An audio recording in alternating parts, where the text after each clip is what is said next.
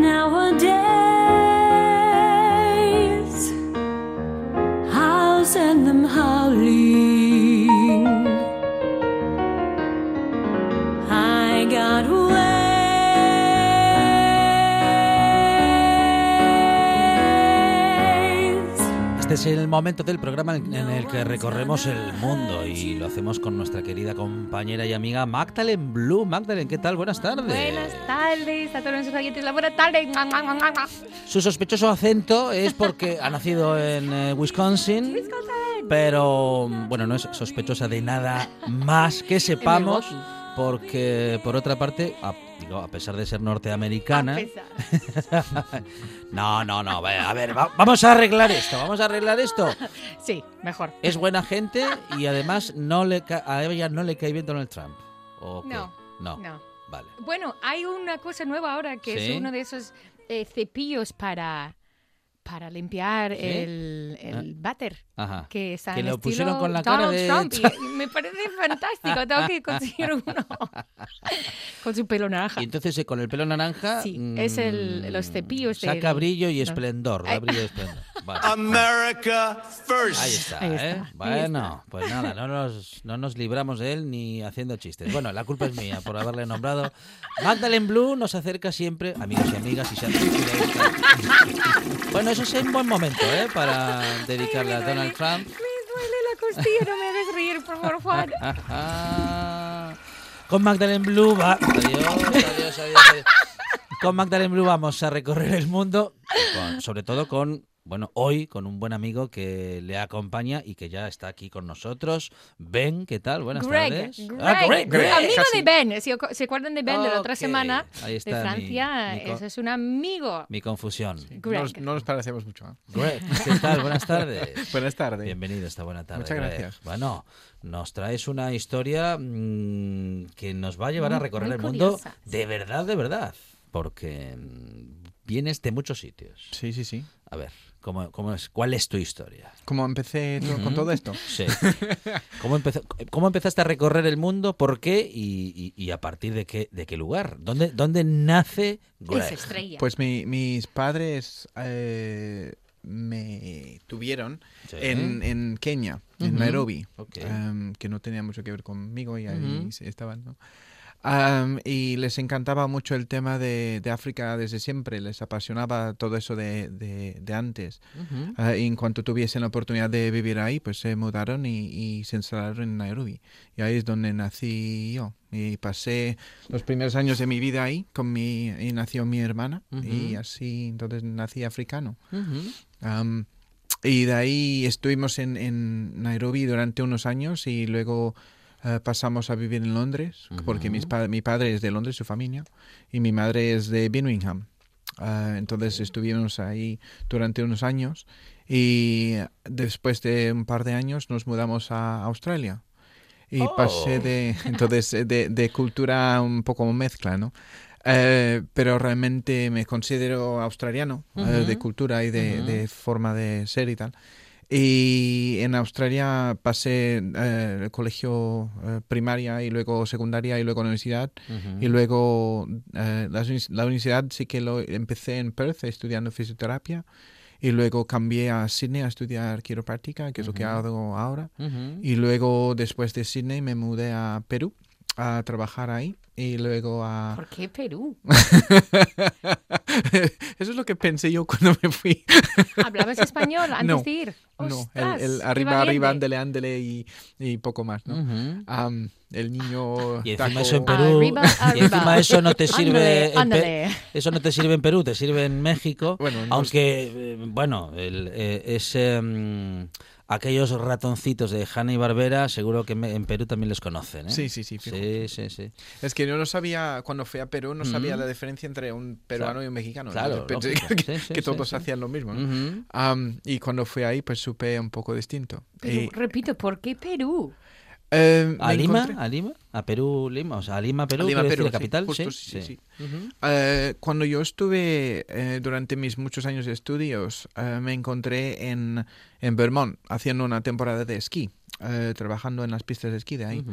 en Stowe. Eh, En y- Vermont, Estados Unidos. Sí, Vale. Vermont, Estados Unidos. Ajá. Y cuando, eh, y cuando estuve ahí, estuve hospedado con tipo 40 personas más.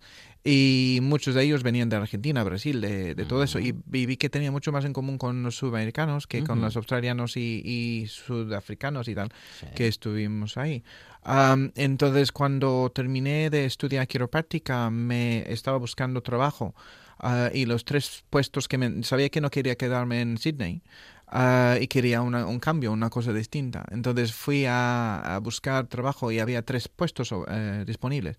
Uno en Malasia, eh, uno en, eh, en eh, Irlanda y uno en Lima, Perú.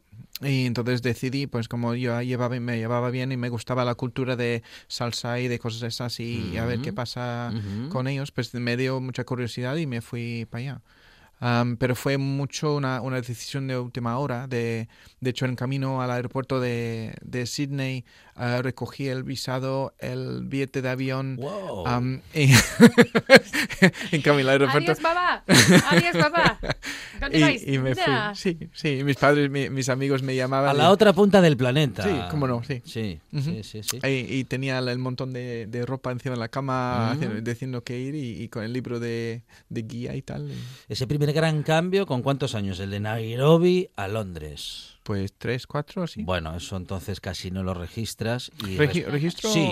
pequeñas cosas, sí. Pero respecto del cambio como niño, mm, bueno. Es, es, es poco, ¿no? Porque Es- en, mm. esos, en esos años, recuerda, las memorias son más alejadas de ahora. ¿Y qué contaba, qué contaba o qué ha contado la familia de esa experiencia, de ese cambio, que es grande? ¿eh? ¿De vivir ahí o...? Sí, de Nairobi a Londres. Eh, cambio enorme. En, en, en, en Nairobi era de correr por... Teníamos una casa con finca y tal, y, y corría, y tenía yo una tortuga y, una- y un, y un- un conejo de, de mascotas, ¿no? Y pasábamos mucho tiempo fuera, eh, corriendo por el, por el jardín y todo eso. Y, eh, y hicimos recorridos. Hay un, hay un parque de. de, eh, ¿Cómo le llamas? Eh, parque nacional al lado de Nairobi, donde hay jirafas y elefantes y historias esas. Entonces íbamos ahí, a, a- a- yo con pocos años, a, a ver jirafas y historias y elementales y tal. Y de, de vivir una vida muy de, de exteriores a mudarnos a Londres, que en esa época lo que yo recuerdo era nieve, eh, suciedad, em, ventanas rotas, o sea, una, una, una, una ci- una ciudad en- Ujú, realmente, co- porque ujú. en, en Nairobi, aunque hay muchos habitantes, eh, un millón de habitantes así, eh, pues no, no vivimos así abultados. Y, ni Uno pegado al otro y hay Mm. más espacio. Sí, exacto. Ujú. y, y mucho más exótico, ¿no? Que Mm. coges el coche y fuimos hace pocos años a, a- a dar un safari por aquí, a, a recordar los, buen, los sitios y rincones y tal. Ujú. Y, am, y, la, y la idea de que coges el coche y luego estás conduciendo y de repente hay una jirafa paseando por el lado del coche, pues es un poco raro, ¿no? Ah, y así es un poco es como es África. Ujú. Pero en, en, en Londres am, no hay jirafas. ujú. No, no hay jirafas. No, salvo en los zoológicos, que, bueno, en fin, En fin.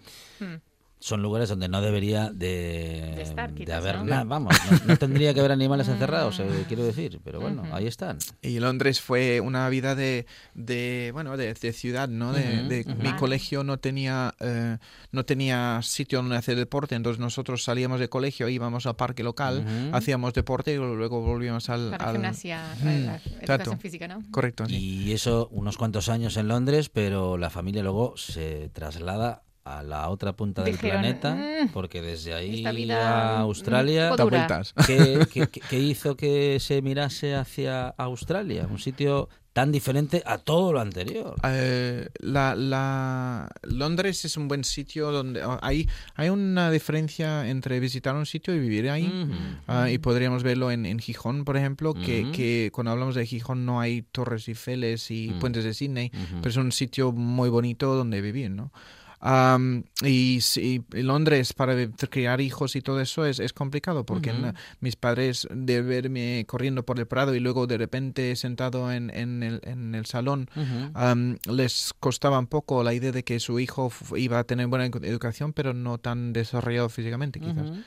Entonces, cuando estaban buscando dónde vivir, eh, mi padre buscó en Nueva Orleans, entonces por poco me hice americano también. Ah, pero fui, al final fuimos a, a Australia y conoció en, una persona en, en, en Sydney eh, que dijo, pues mucho mejor Perth que Sydney. Entonces, ah, entonces al final los dos se, se, se fueron juntos a, Perth. Mi padre dijo, pues aquí estamos más a y así, así trajo la familia. ¿Y qué pasa en Sydney? ¿Qué pasa en esa ciudad? ¿Qué pasa en Australia?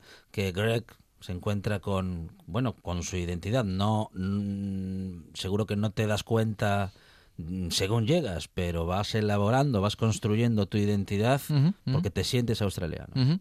Cuando, cuando yo he vuelto a, a, a Kenia o a Londres, no, no es que me siento fuera de lugar, Sí, ¿no? sí. pero no me, no me identifico mucho con, con cómo, cómo es la gente. ¿Y con qué? ¿Con el Y- modo de vida? ¿No te identificas con el modo de vida? ¿Con el modo de ver el mundo? Sí, todo eso. De, de, de, mm, África es, es muy aislado. eh, es, Ujú. es una Kenia es, es muy de Kenia eh, y es, es un sitio muy orgulloso de su pasado y su- Ujú. de su presente, ¿no?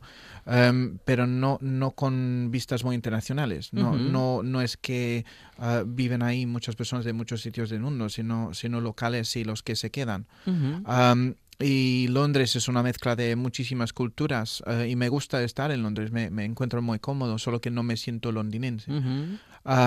Y cuando fuimos a Australia, eh, nosotros eh, empecé a hacer deporte de todos tipos, ah, entonces identifico a Australia con, con, eh, con hacer de todo. Yo de niño, pues el, el surf, el windsurf, el, el golf, el, el tenis, el squash, el eh, buceo, eh, eh, un poco de el rugby, el, el, el, el- fútbol. eh. Um, y ahí me sentí muy cómodo aprendiendo diferentes cosas, viviendo otra vez en, en, en las afu- en- afuera de, de la, de la Ujú. casa. Y en, en Perth eh, se fomenta, o en Australia en general, se fomenta mucho la vida en exteriores, ah, de hacer actividad. Todo el mundo tiene algún tipo de actividad o de hobby o de, o de cosa que hace y tenemos tiempo y, y- y posibilidades de hacerlo. Hay una cultura del deporte. Correcto, sí. Y, y- y nos apasionamos, eh, o sea, lo que, lo que pone, la primera cosa que lees en el periódico es, son los de- del deporte. Eh, y, y no se limita, digamos, a un deporte, sino hay, hay varios. Y es un poco, eh, si sabes de algún deporte, pues quieres probarlo porque igual, igual te gusta más. Entonces nosotros pecamos de hacer muchas diferentes actividades. am, y no ceñimos a, a una cosa, ¿no? Nos cerramos en, en- en una actividad. Pero es, es, poco, es un poco el, el- el- el estilo de vida, ¿no? De, Ujú. de querer hacer cosas y de que ser activo. Y de Australia a Perú, Australia, Perú, en Lima. en Lima. Mucha humedad Mm, mucha humedad y poca lluvia. y mucho calor, un Sí. poco agobiante ¿Más que también. Australia? Sí. No, más que Australia Australia sí, no. Sí. Australia, Australia pega mucho más. sí. Ujú, ujú. ¿Y qué tal? ¿Qué tal la experiencia, La en, experiencia Perú? en Perú. ¿Qué tal la sociedad latinoamericana o la peruana en, en particular? Pues con, Lima es una, bueno, es una gran ciudad, ¿no? eh, sí, 9, 10 millones, así Ujú. como en Chicago sería. Um, es, una, es una ciudad... um, yo viví con otros quiroprácticos, yo fui ahí por trabajo, entonces compartí piso con otros quiroprácticos y me encontré muy a gusto con, con lo que era la vida de ahí, eh, las personas muy amables, eh, encontré que la comida peruana es, es ah, muy distinta, ¿no? Y es una cosa que yo desconocía por completo. Y pude, como, como había acabado la carrera, pude empezar a desarrollar la carrera ahí. Entonces íbamos haciendo viajes de, de provincias, eh, trabajando en provincias, ayudando a personas. Am, y así pude conocer muchos sitios del país, ¿no? de, la, de la sierra, de las montañas, de, Mm. del norte, de las playas, de, de, lo- de los diferentes sitios, de Machu Picchu y tal. Am, y eso me fue, o sea, me, me fui, digamos, enamorando del país porque me, me gustó mucho. Am, y el, el trabajo me permitió estar ahí. Entonces e- es, diferente, por ejemplo, ir, ir a un sitio una semana de vacaciones y verlo por manera superficial, Ujú. que realmente hacer amistades y, y, y quedarte Métete ahí. dentro. Sí, justo. Nos dices un poco, Greg, qué es la quiro- quiropráctica, porque creo que muchos de nuestros oyentes a lo mejor, a lo mejor han oído la palabra, pero eso qué es, y de- de- o sea, es un estudio fisio, pero luego es quiropráctico. ¿Qué- Cuéntanos un poquito, ¿qué es quiropráctica? Cambié de, de fisioterapia a quiropráctica. Eh, Igual es interesante cómo llegué a estar ahí. Yo cuando estuve buscando carreras, eh, cuando terminé el colegio, quería una carrera que impactase las vidas de las personas. Y hice una, una- un trabajo en una clí- clínica de fisioterapia. Y estuve hablando con un chico que estaba muy, muy, muy contento y muy feliz. Y resulta que eh, había dislocado la, la rodilla en un placaje de rugby um, y que no pudo caminar. Entonces el fisio le ayudó con toda la reconstrucción y tal. Y, uh, pu- y estaba muy feliz porque pudo casarse, uh, tenía una boda y estaba tan feliz de poder casarse pudiendo caminar. De pie. Ujú, de pie. Entonces, en un momento tan impactante de la vida, si puedes influir en eso, a mí me parecía muy bonito. Ujú. Am, y puestos a escoger algo, pues escogí eso. Ah, y luego cuando este- empecé a estudiar, eh, no fue lo que yo buscaba. ¿no? Me, me encontré mm, no tan cómodo como quizás que, que debería. Y me encontré en una clínica de una- un hospital de rehabilitación neurológica y había un señor eh, con un derrame de, de- un, un derrame del cerebro y, y tenía el lado izquierdo del cuerpo que no funcionaba. Y estábamos trabajando con su pierna y su brazo, eh, intentando recuperarlo. Y a mí me, se me ocurrió que si su problema estaba en la cabeza, porque trabajaban con la pierna. Ah, entonces no me no En- entonces pensé algo aquí no encaja. Entonces mi padre me sugirió ir a quiropráctico. Yo había ido una vez en Perth hace muchísimo tiempo pero no me explicaron lo que era ni, ni, ni volví. Am, entonces me hice quiropráctico con la idea de, de incorporarlo en el mundo de fisioterapia Am, y de ahí poco a poco fui sabiendo lo que era un quiropráctico pero cuando empecé la carrera no lo sabía Ujú. y, y, el- y al fin y al cabo, el, el quiropráctico lo que hacemos es, es trabajar con el sistema nervioso de una persona. Y eso se traduce a que ese sistema nervioso hace todo lo que hacemos, desde hablar hasta pensar, hasta hasta ver, hasta oír. Si, está, si hay problemas en su función, pues eh, el cuerpo no funciona bien después. Entonces, en mi caso personal, yo, fui, yo lo hice para ayudar a las demás personas. Ah, había un señor en Perú, por ejemplo, que, que atendí, ah, que estaba en camilla, est- era muy joven y tenía dolencias y todo eso, y le fui ajustando y trabajando y pudo caminar otra vez. O sea, él, él iba de, de su casa, de- del, del, del, de, la, de, las, de la habitación al salón y de ahí vuelta en una camilla de esos de hospital. Mm. Y cuando yo fui trabajando con él ya pudo caminar y todo eso y, y me Wow. quis- y estuvo súper contento. Claro. Am, y me quiso regalar un pollo de, de Ah. agradecimiento. Muchas gracias. Lleva un pollo. Ya, pero so- so- es como soy Ese- muy de ciudad. Ahí en Perú era eso. Sí. Ay, qué Entonces, bonito. entonces como, como soy de ciudad y no sé qué hacer con pollo, am, pues no, no, no lo acepté, ¿no? Gracias, Ujú. y- y ¿Qué me das un pollo, no sé. Entonces lo hice para ayudar a personas, ¿no? Y, y, y, ah, y corregirles y ayudarles en esa forma, y eso es lo que hago.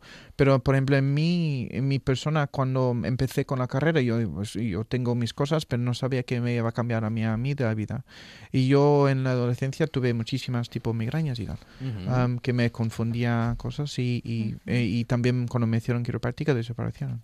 Entonces va, va un poco por ahí. Si, si potenciamos el sistema nervioso afecta muchísimas diferentes funciones y ahí va por ahí la cosa.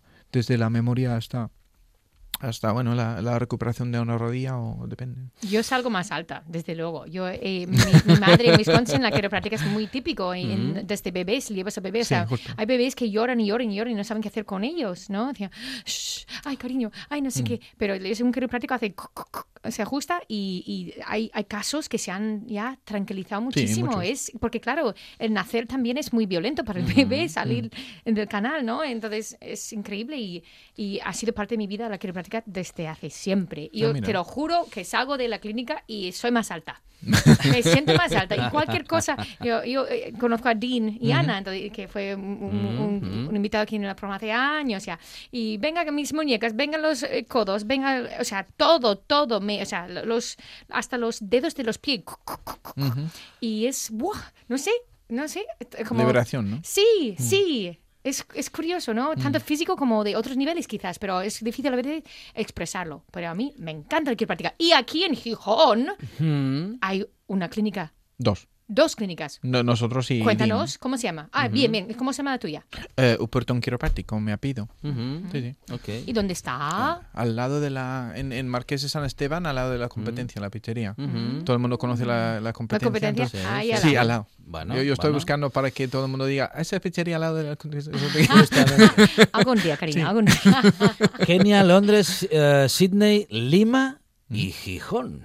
Pero De- fue a y- Wisconsin un, ti- un tiempo Ah, también, ¿no? También a Wisconsin. también, sí. Y Vermont y... Vermont, es verdad. ¿Y cómo terminamos? eh, bueno, terminamos que este, este camino puede seguir todavía mucho tiempo, pero en cualquier caso, de momento, el... Es que llevo 15 años aquí ya. Ostras. En, en- en junio celebramos, vamos a hacer una fiesta en la consulta de O sea, que aquí- cumpleaños. Aquí ¡Guau! en Asturias Sí, sí, y en 15 particular años. en Gijón, encontraste un sitio en el que te encuentras a gusto Sí, sí, sí. suficientemente como Sí, sí. para, en fin, pasar Sí, sí. aquí una Para temporada, quedarse. ¿no? Qué Sí, sí. suerte para los Es que- asturianos.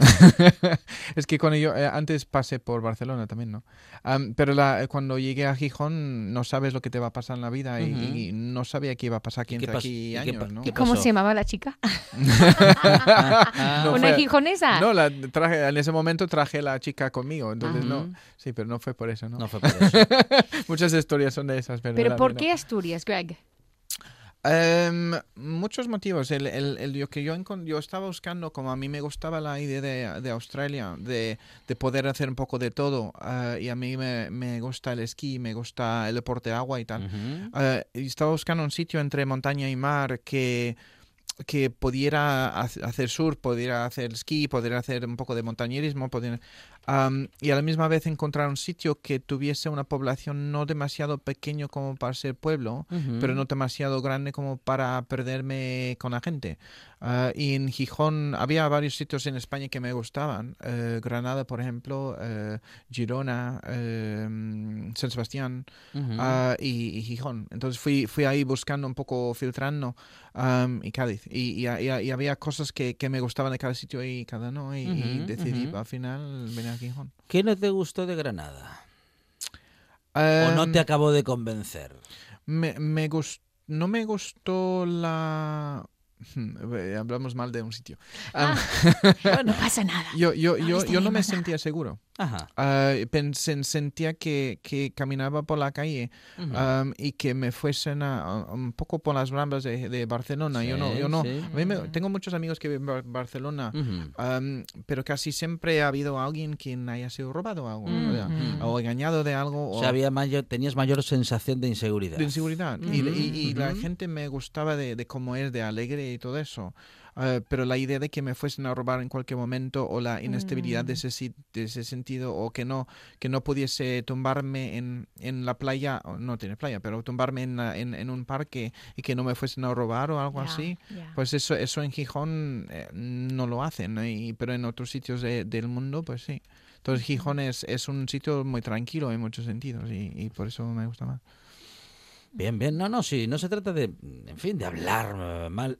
Es que mm, los que eh, lo- los que por aquí conocemos todas esas ciudades sabemos que tienen muchas cosas buen- muy buenas. Todos sitios, ¿no? Am, y en el caso de Granada me costaba en el caso de Granada me costaba entender qué, qué- qué- qué podía haber que no te convenciese, ¿no? Eh, bueno, es una ciudad muy, muy bonita. eh, Hay muchas cosas muy interesantes. Bueno, queríamos averiguar un poquito cu- cuál era la cuál era el elemento que te había hecho decidir, mm, bueno, pues más por este norte que no por aquel por, por aquel el, el sur. fresquín del Mm, norte, mm. ¿no? Porque una persona de Australia, Eso y el, y el clima qué? surf.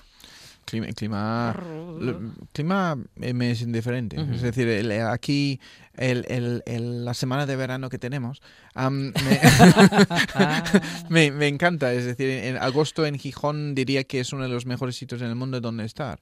Que, que tanto como en, en Sydney en enero es, es buenísimo. En, en Sydney en enero tenemos eh, fiestas de, de jazz y de, de, de, baile de salsa y de, de todo eso, ¿no? Entonces enero en Sydney es de ir a la playa y, y, pas- y muchas fiestas y mucha alegría y tal. Y aquí en Gijón en agosto es similar, de, de que siempre hay conciertos, hay, hay, hay mucha Mm. gente en la calle, hay, hay, hay muchos eventos, eh, el tiempo está suele ser de estar buenísimo eh, y no y no está tan petado como otros sitios, pero es, es- se da mucho gusto estar aquí. Ah, entonces eso eso mm, es, es diferente en otros sitios. Y aquí realmente no hace o sea no hace temperaturas extremas no no es como que sea Madrid que hace en verano 50 grados y en invierno menos 50 o sea, eh, hace un- una cosa mucho más ameno. Entonces para vivir es mucho más cómodo no Estoy Eh, de acuerdo. no es tan extremo es, es mucho más cómodo no Para el cuerpo mucho Ah, mejor. Sí. Y am, entonces es en, en el tiempo a mí no me da problemas. De hecho, eh, y quizás 5 grados más me, me iría bien, pero no, no, eh, por 5 grados no cambio una ciudad. Bueno, un eh, relato muy completo el de Greg, que nos ha llevado a recorrer el mundo y que, bueno, nos hace sentir que vivimos en un sitio en el que alguien que ha conocido tantos y tan diferentes, am, bueno, pues ha, ha elegido quedarse en este, en el que vive desde hace 15 años y que en el que estás establecido, pues, de una manera muy estable, Greg. Am, y de toda la música que puedes elegir, porque podrías, eh, bueno, en fin, seleccionar artistas de todas partes del mundo, con muchos acentos diferentes. ¿Qué has elegido? A ver. Em, Bueno, tampoco hace falta que elijas uno solo, ¿eh? Si quieres podemos poner más. Ah, bueno, vale, escojo, escojo 30, no. Hay, hay, hay grupos en Australia que, que la gente desconoce Sí. afuera eh, y, y yo, por ejemplo, una, una canción con lo que estábamos hablando antes, de que una canción que me marcaba de, de niño fue lo de Toto de África. Ah, y eso a mis padres les encantaba y, y luego pusieron Pink Floyd y todas esas cosas, ¿no? Am, pero, por ejemplo, de Reino Unido no, no tengo canciones esas. Y en Australia, como cuando, cuando estuve ahí, pues pon- ponían eh, In Excess y Ujú. ICDC y, Ujú. y todo eso son de Australia. Am, hay muchísimos eh, coaches, etcétera. eh, eso Toto de África. Am, y esto aquí nos suena muchísimo. Cuando ves el vídeo y todo eso, es, es muy así. Da ¿no? ganas de ir a África. Am, y en Australia eh, la- ha, ha habido muchas canciones, pero que, eh, y hay mucha gente que conoce diferentes canciones. La que escogí, eh, que se llama Slice of Heaven, es, es de... eh, todo el mundo conoce Garfield, ¿no? Ujú. Am, y Garfield es quien me inspiró a comer mucha lasaña. Cuando, no, no conocía la lasaña antes de sí. lasaña. Am, entonces, el, el, eh, y en Australia hay un, un dibujo animado que se llama Foot Road Flats, que es de, de un, de un granjero con su perro y tal. Am, y, la, ca- y hicieron una película. Eh, y esa película, pues la canción de eso se llama Slice of Heaven, que es un poco eh, una, una canción un poco cachonda de, de, de diversión, ¿no? Y de muy poco seria, eh, pero es una canción que pienso que, que es muy única y muy original y, y, pues es, es muy australiana. Magdalena, antes de despedirnos de Greg y de ir a la música, queremos recordar que sí, todavía en fin, se pueden, tenemos concierto a la Todavía se ¿no? puede conseguir entradas, eh, mm. mirando en, en Facebook, eh, para el Viernes Santo en Oviedo, en el Manglar, a las 8 de la tarde. Están todos, todos, todos invitados. Tienen que saludarme después de Magdalena, escucha la radio, para, para conocernos un poquito más. Así que nos vemos, nos vemos entonces.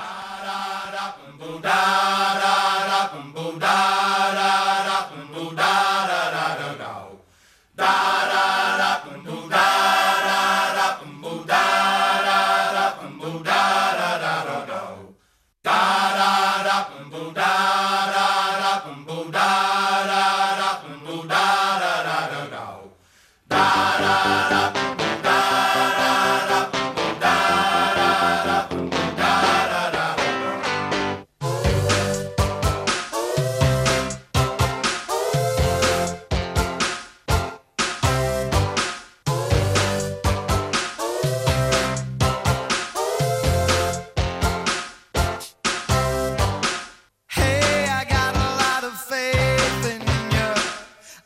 ya nos dimos cuenta que tú de sentido del humor vienes bien. y, En y- y en Sydney, ¿cómo está el sentido del humor? Digo, ¿en ¿En dónde? Australia hay mucho sentido del humor? Ah, sí, por australianos. supuesto. ¿eh? Sí, sí, sí. sí. Sí, sí, mucho más secos que los ingleses. El- Más el- secos todavía. no me digas. El, el deporte nacional es de gastar bromas en las demás personas, eh, en, en chistes. Ah, ah, bueno, bien. y, y- y siempre estamos ahí picándonos unos a otros de, de forma... Muy historiano, entonces te encontrarás muy bien aquí. Es una, una forma de, de saber si le caes bien a alguien y si, si siempre se está metiendo contigo. Y si, y si no se mete contigo es que un no... cumplido. No te aprecian. no. Él es Greg ah, de Londres, de Kenia, de Sydney, de Lima y de Gijón. Bueno, pues ah, al final aquí se ha quedado, al menos de momento, y ha estado con nosotros en esta buena tarde compartiendo su experiencia. Greg, muchísimas gracias. ¿eh? Muchas gracias por invitarme. Magdalene.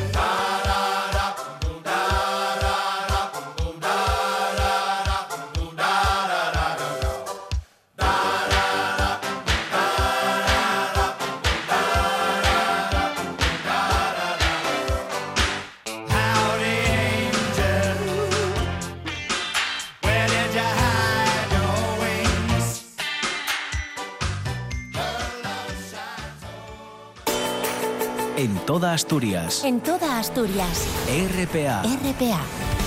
Esta es tu radio.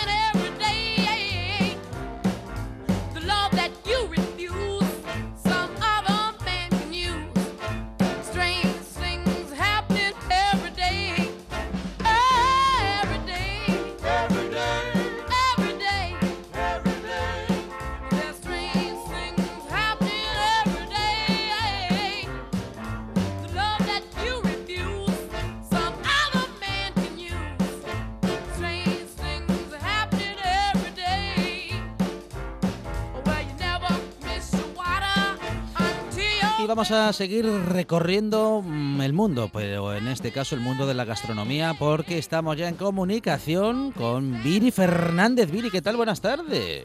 Hola, muy buenas tardes. ¿Qué tal? Tanto tiempo, Viri, ¿cómo estamos? ¿Tanto tiempo? ¿Cómo están los amigos de la radio? Bueno, aquí estamos, Viri, bien, bien. Pasando la tarde y eh, bueno, pues ah, con muchas ganas de hablar contigo, que hace mucho que no hablamos. Es responsable del YAR de Viri en Candamo y por supuesto que desde el YAR y en el YAR ah, está siempre Viri preparada para hablar de gastronomía, para, bueno, sobre todo para hacer comida a fuego lento y prepararnos, eh, pues eso, comida casera eh, de la buena, comida casera como la casera, de buena y de sana, pero con, bueno, con ese punto que, bueno, Viri, que encontramos en un restaurante como, como, como el Yar, ¿no? Como tu casa, Viri. Como el Yar, sí. Sí, sí, sí, sí. Hombre, yo creo que un poco esa palabra de cocina casera Mm, está tan tan utilizada y Mm. tan yo creo que, que podríamos decir Sí. tenemos que cambiar tú que eres ingenioso Mm. tenemos que buscar otra forma de decirlo porque ahora todo el mundo dice que es casero Ya. que es kilómetro cero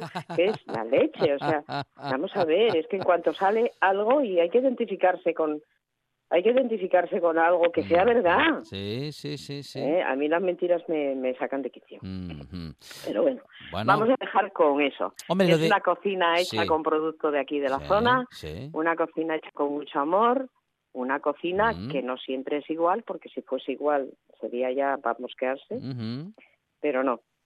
Es una cocina, una línea de cocina que tenemos bastante bien. Me estoy contenta. Y quiero y cre- creo que describe muy bien Viri, mira, lo de lo de guisandera, que lo dije así como de pasada, digamos, en la presentación y, Sí. y el tipo de cocina que hacéis está bien definida por esta, bueno, pues por esta mm, descripción, justamente.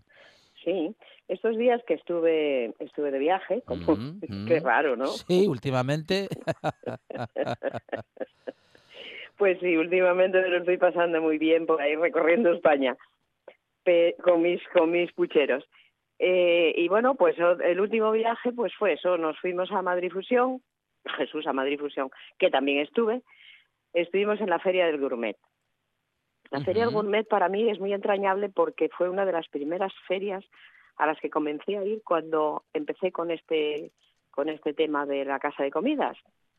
Eh, y me- siempre le tengo un cariño especial a, a- a la feria, porque era feria pequeña, ahora ya es muy grande, pero veías, conocías mm, por dónde iba, iban las modas, por lo que estaba saliendo, lo que podías hacer y lo que no debías hacer. Yo le tengo un cariño muy especial. Así que cuando los de Ternera Asturiana me invitaron a, a participar con ellos Sí. y con Sergio Rama, Ujú. hacer allí algunos talleres, vamos, no dudé ni un instante, ¿no? Eh, aparte de que era es un tema que conozco muy bien, porque en mi casa hubo carnicería, entonces lo de la carne de pescado entiendo poco, pero de Pero carne, de carne entiendo un montón, sí, sí, sí, sí. Sí, así que marché para Madrid en un avión de hélice.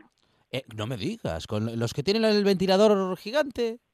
Los que vas sentado debajo de la, Sí. del ala y vas viendo cómo gira la, el la hélice así enfrente de ti. Madre mía, no me digas. Uy, pues yo no sabía que No, se no, usa- pero se es usa- que- Sí, ¿y Y luego tal? cuando llegas a Madrid, en vez de meterte en la T4, empieza, te llevan, bueno, pues ves todos los talleres de esto que dices tu madre mía, ¿dónde me llevas? ¿Dónde me llevas? ¿Dónde voy? O sea que Pues vas a sí, una pista Sí, de estas de antes y Sí. bueno, pues eh, no sé si es la T1 o la T2, o sea, vamos, que ya te quedas, vas volviendo, vas volviendo a, a otros años. Me reía porque cuando estuve en Antequera cocinando, Sí, sí. había una cabina de teléfono que, que, que- que quitaba muy bien el viento y yo me metí a hablar con mi móvil dentro y me sacaron una foto, mis hijos, y mandaron una foto a grupo familiar que ponía mamá vintage.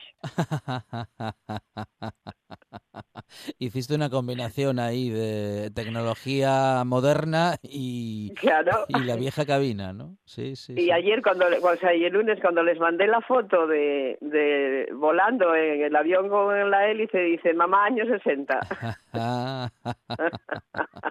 Bueno, pues, to- to- toda una experiencia entonces desde la llegada. No, por eso, por eso te digo que fue una experiencia bien. Entonces, bueno, estuve tres días. El lunes, ya te digo, eh, la experiencia fue el avión de hélice, ¿eh? y que dicen que son más seguros. Pero entonces, ¿para qué los cambiaron? Ajá, bueno. O sea, vamos a ver, te quieren convencer de cosas que no son, pero en Sí, fin. sí, sí, sí. Llegué a, a Gourmet y, eh, bueno, mm, en principio positivo me gustó el stand de Asturias este año, me gustó mucho, y me gustó mucho el stand de Ternera Asturiana. ujú. Entonces en el, estaba ¿Qué el concurso del cachopo, Sí. Eh, que bueno, que vino para Asturias, los premios vinieron para Asturias, que tenemos que pensar que algún día pueden ir para otro sitio y sería bueno, ¿eh? Yo no lo veo mal. Ya, ya, ya. Bueno, Porque pero todo pero lo que mueva sí. publicidad y conocimiento, pues me parece genial. lo que pasa es que lo, lo tienen, tienen que, tienen que hacerlo. jueces- Sí, sí, no te iba a decir que tienen que hacerlo para eso, tienen que hacerlo mejor que los asturianos. A ver si lo logran. Bueno, tienen que ese, vamos a ver, yo Mm. no de mejor o peor en los concursos, Ah, ver, digo que ese día le sale mejor Claro. a una persona Ah, y ese día le sale mejor a otra. claro. Mm, estás fuera de tu cocina, estás fuera Mm. de las cocinas que son son de inducción, sí. no son como las que tenemos muchos de gas, Mm. eh, no te sale, o sea, no es real. En- vamos Sí, a ver, sí. los, todos los que estaban allí seguro que los tenían muy bien hechos. Pero luego entra el factor suerte, entra el factor cocina, entra Claro. el factor nervios, bueno, entran muchas cosas. O sea, que digo, yo digo que ese es el mejor de los que hay ese día allí. Que cumplió, pues, y que, y que pudo saltar por encima de todos los inconvenientes, que son muchos, ¿eh? Concursar fuera de casa es duro. Está claro. Y en el intermedio, pues entre eh, Jaime Uz, el de Riva de Sella, la estrella Michelin de Riva de Sella y yo, hicimos un taller con un carnicero de Madrid, que es un gran despiezador de carne, eh, y qué hacer porque, bueno, pues venderlo fácil, pues es eso, es fácil. Vender solomillos y chuletones y esas cosas es fácil, pero un ternero, una chatina, tiene muchas más piezas que hay que ir dándoles uso y glamour a, a esas piezas. Y de la parte de la aguja, o sea, la parte del pescuezo, que ya sabes que dicen y es más malo que la carne del pescuezo, que no es cierto porque tiene varias piezas y Jaime pues le hizo allí una de las piezas a la hizo a la plancha con unas setas. Yo esta vez estuve de pinche, ¿eh? En todas partes. Sí. Entonces estuve con Jaime, genial, trabajar con él es un espectáculo y con la carne de la aguja de ternera asturiana, que yo creo que tenemos que hacer más talleres aquí en Asturias para aprender también, fue estupendo. Luego me fui a cenar y ahí ya fui de vicio y fui a cenar a la tasquería. La tasquería es un de Javi Estevez, que le dieron estrella, creo que le dieron estrella Michelin estos días, y llevábamos dos años, unos amigos canarios y yo intentando ir y por fin pudimos ir. Muy bien, muy bien, muy bien. O sea, eh, usa casquería, Sí. ¿eh? entonces tomarte unas patinas de gochu eh, con eh, acompañadas en vez de patatas fritas con rabinos de, de gochín mm, de fritos como si fueran sardinas, pues fue espectacular. Luego, al día siguiente, teníamos la presentación del libro de guisanderas Ajá. en el stand de Asturias. Ahí estaban autoridades, estaba Almeida de Otea, estábamos unas cuantas guisanderas, había blogueras, había eh, periodistas, había del mundo de la, de la comunicación y estaba también acompañándonos Esther Manzano, a la que en su día nombramos eh, guisandera de oro. Qué bueno, qué Fuimos también a nivelazo. comer a otro mía. sitio, Mm, a mm. pescaditos Sí. y volvi- volvimos a la feria. Bien. Entonces ya recorrimos un poco lo que es la feria y al día siguiente con eh, era la presentación oficial, entre comillas, de la verbina. Ujú, La fava verbina, que aunque es un producto, a mí me encanta eh, que vayan saliendo otros productos que tenemos muchos, ir sacándolos a la palestra Sí. porque no que la gente no solo piense en fabada o no solo piense en cachopo o no solo piense en pote asturiano, ¿no? Que está muy bien y que tenemos que mantener. La verdina para mí se ríen porque yo digo que es una, es un producto del Oriente. A ver. ¿m? Y- Eh, y- la verdina ¿y es por- un producto del sí, Oriente. ¿Y por qué se ríen? Le están dando brío y Sí. bienvenido sea, ¿Pero por qué, por qué se ríen cuando dices eso? Porque yo digo que es del Oriente y Sí. que la comen los del Oriente. Ah, pero entonces no te da, no, a ti no te da más la verdina o cómo? Bueno, tengo que conocerla más. Yo digo que la verdina es muy buen acompañante de todo lo que quieras meterle. Ajá, vale. ¿eh? pero eh, y es un color muy atractivo y sin duda alguna va a ser un, un producto de los que dentro de un par de años estén en las mesas de muchísimas cocinas, no solamente de Asturias, sino de, de fuera de Asturias, ¿no? Que es lo interesante. O sea, que los demás consuman el producto que nosotros producimos, porque no nos lo podemos comer nosotros solos. Claro. Entonces hay que intentar que esos productos estén en las mesas de las grandes cocinas y de las casas de, de comida, que también son asequibles, es un producto asequible y se puede poner con lo que quieras. O sea que yo eso sí le veo la versatilidad que tiene la, la verbina, pero yo qué quieres, si me das el coger quiero más un frijolín negro. Ah, vale, vale, vale, vale. Tú sabes que José Antonio Fidalgo, o sea, José Antonio, el otro día nos decía, Sí. bueno, el otro día no, ayer, nos decía justamente que él la verdina no le da más. Bueno, yo no es que no me dé más, Sí. digo que es muy buen acompañante, ¿Eh? Sí, o sea, acompaña con lo que quieras, pero me, mm, eh, a mí el me gusta mucho con gambas. Sí, con gambas me gusta mucho. Vamos, con... Sí, Sí, bueno, con gambas. Sí, exacto. sí, sí, Mari, bueno, con cosas suaves, ¿eh? Va muy bien con cosas suaves. Vale. Con caza de, con caza de pluma, eh, con mariscos, con pescados, con verduras, con setas. Casa muy bien, es como, como un arroz. Ajá. ¿eh? O sea, mm, más o menos es, es lo que sea. Y allí eh, Sergio lo preparó, por, por supuesto, con productos, con productos asturianos. Entonces le metimos el pulpo de pedrero, le metimos una carne de cangrejo, le metimos verduras de aquí. En fin, fue... Y luego se dio la prueba, todo el mundo que estaba allí en, en la presentación, fue un bautizo interesante. Allí estuvimos, pues eso, presentando con Sidra al Gaitero, con, acompañándolo todo de productos asturianos que había varias empresas allí eh, presentar. La verdad, mm, eh, eh, es una de las veces que, que me convenció la feria y que Sí. fue que fue para mí una satisfacción estar allí. Y en el stand de la carne asturiana teníamos eh, gente, había competente, competencia muy dura con carnes y fue una presentación, o sea, la ternera asturiana que teníamos pues carnes de otros lugares importantes y bueno, muy potentes, pero la verdad es que había unas hamburguesitas hechas pequeñas, la chuleta, la carne a la plancha.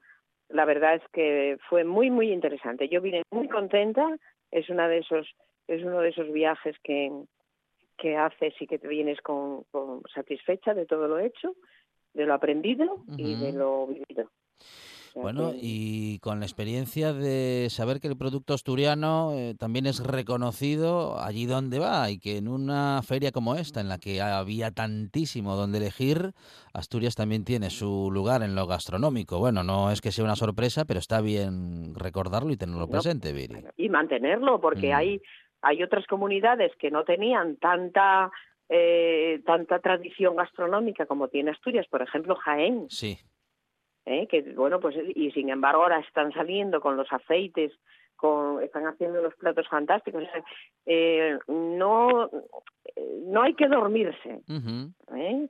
Eh, y hay que avanzar, o sea, el presentar bien, el tener como emblema nuestra fabada, nuestro pote asturiano, todo lo que tenemos, los pescados, los mariscos, bien, en general sí bien, pero hay que esmerarse porque eh, somos muy pocos, Asturias es muy pequeña y entre todos tenemos que aunar esfuerzos para que mm, esa gastronomía siga estando a un nivel siempre considerado muy alto, pero no hay que dormirse, no hay que dormirse ni con la sidra, ni hay que dormirse con las manzanas, no, hay que tratar de superarnos, de quitarnos de encima esa manía que tenemos porque eh, seguimos siendo tribus, Mm.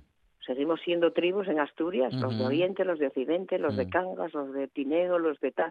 No, no, no, no. Hay que mm, quitarnos ese de encima, eh, eh, ese, no sé, ese chubasquero que tenemos y pensar que la globalización está aquí, que Asturias es muy pequeña y que no podemos dividir, sino que tenemos que sumar.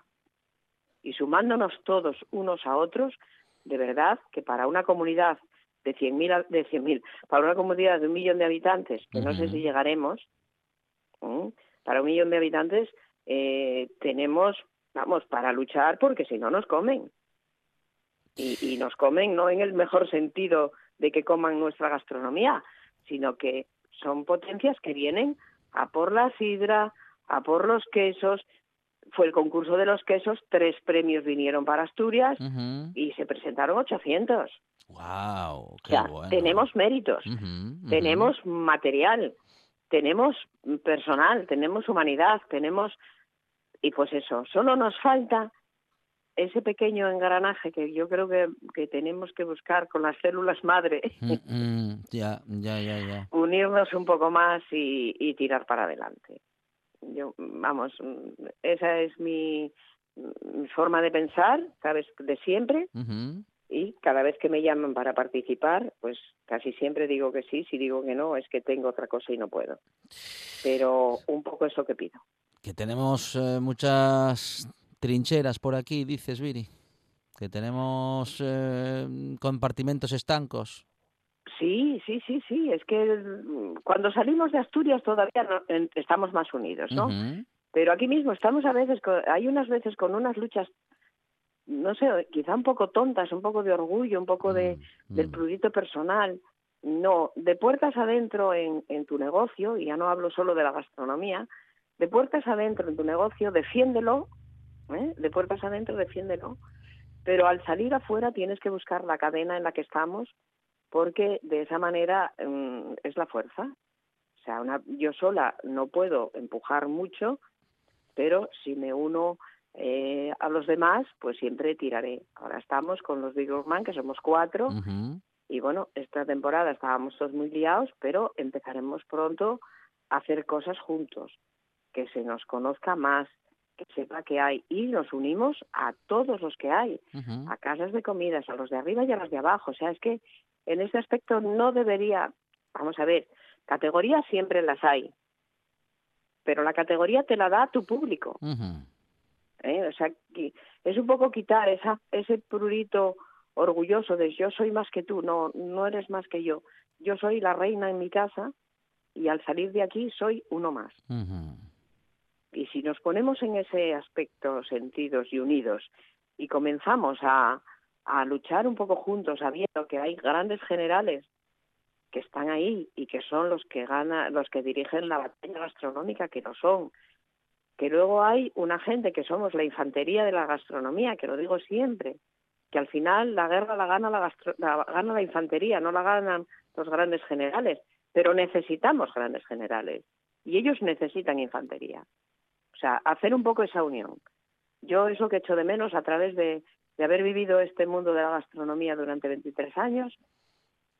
Veo que sí hay, hay unión, sí hay más conocimientos, sí las redes nos ponen más en contacto, pero mm, es lo que pediría. O sea, mm, un poco más de, de- de unión para empujar que tenemos producto, tenemos paisaje, tenemos cultura, tenemos historia, tenemos tanto, tanto para defenderlo 100.000 o un millón de habitantes. Que tenemos que vivir como reyes con lo que tenemos. Mm. Y tenemos también al Yar de Viri en Candamo.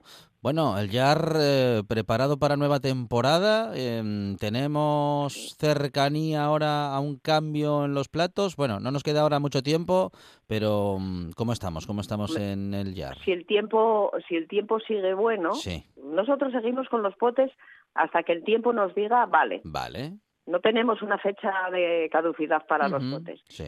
Pero en cuanto empieza a estar buen tiempo, dejamos la fabada para, para todo el verano y empezamos pues con, con las patatas rellenas, con el repollo relleno, con platos más suaves, con los con lo de la, con las setas. eh, empezaremos ya con lo, pimientos rellenos, pero cuando vengan pimientos rellenos de verdad de aquí, para ponerlos naturales. La casa suave, que empieza, empieza la, la pesca de río, que no podemos vender, pero bueno, pues siempre metemos algún plato de pescado nuevo, llegará el bonito. Y, y en el YAR, pues más o menos tenemos la carta de siempre, Mm. solo que vamos añadiéndole alguna, alguna cosa distinta para que los habituales puedan disfrutar de, de lo de siempre más lo de lo que se haga habitu- eh, nuevo en, en esta temporada. Es Viri. Tiraremos por las verduritas. Bueno, y es, como decía Viri, desde Candamo a su mesa. Viri, gracias, un abrazo, un beso. Un abrazo.